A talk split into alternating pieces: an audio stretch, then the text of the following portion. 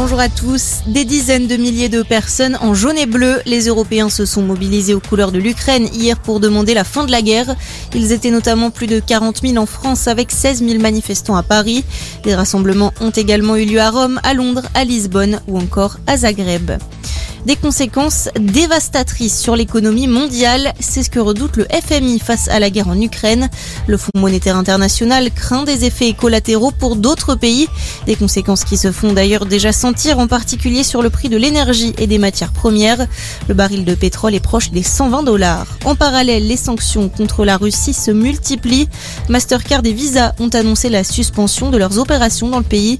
Autrement dit, les cartes émises en Russie ne seront plus valables à l'étranger et les cartes mises ailleurs ne fonctionneront plus à l'intérieur des frontières russes. Dans l'actualité également, la primaire populaire apporte son soutien à Jean-Luc Mélenchon après le retrait de Christiane Taubira faute de signature. Le mouvement citoyen se replie sur le troisième candidat le plus plébiscité par le vote qui s'est tenu fin janvier. Yannick Jadot était arrivé deuxième, mais le candidat de la France insoumise est le mieux placé dans les sondages.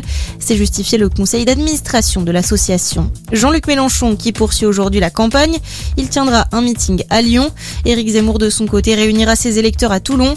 Il devrait enregistrer le ralliement de Marion Maréchal. Remaniement au sein du gouvernement, deux ministres s'en vont. La ministre des Relations avec les collectivités territoriales, Jacqueline Gouraud, est nommée au Conseil constitutionnel. Elle est remplacée par Joël Giraud. Nathalie Elimas, secrétaire d'État chargée de l'éducation prioritaire, quitte ses fonctions à la suite d'accusations de harcèlement et de maltraitance au sein de son cabinet. Et puis en mode rugby avec la 20e journée de top 14, Castres a largement battu Montpellier hier 25 à 9. Défaite du leader Bordeaux-Bègle contre Pau 23 à 16.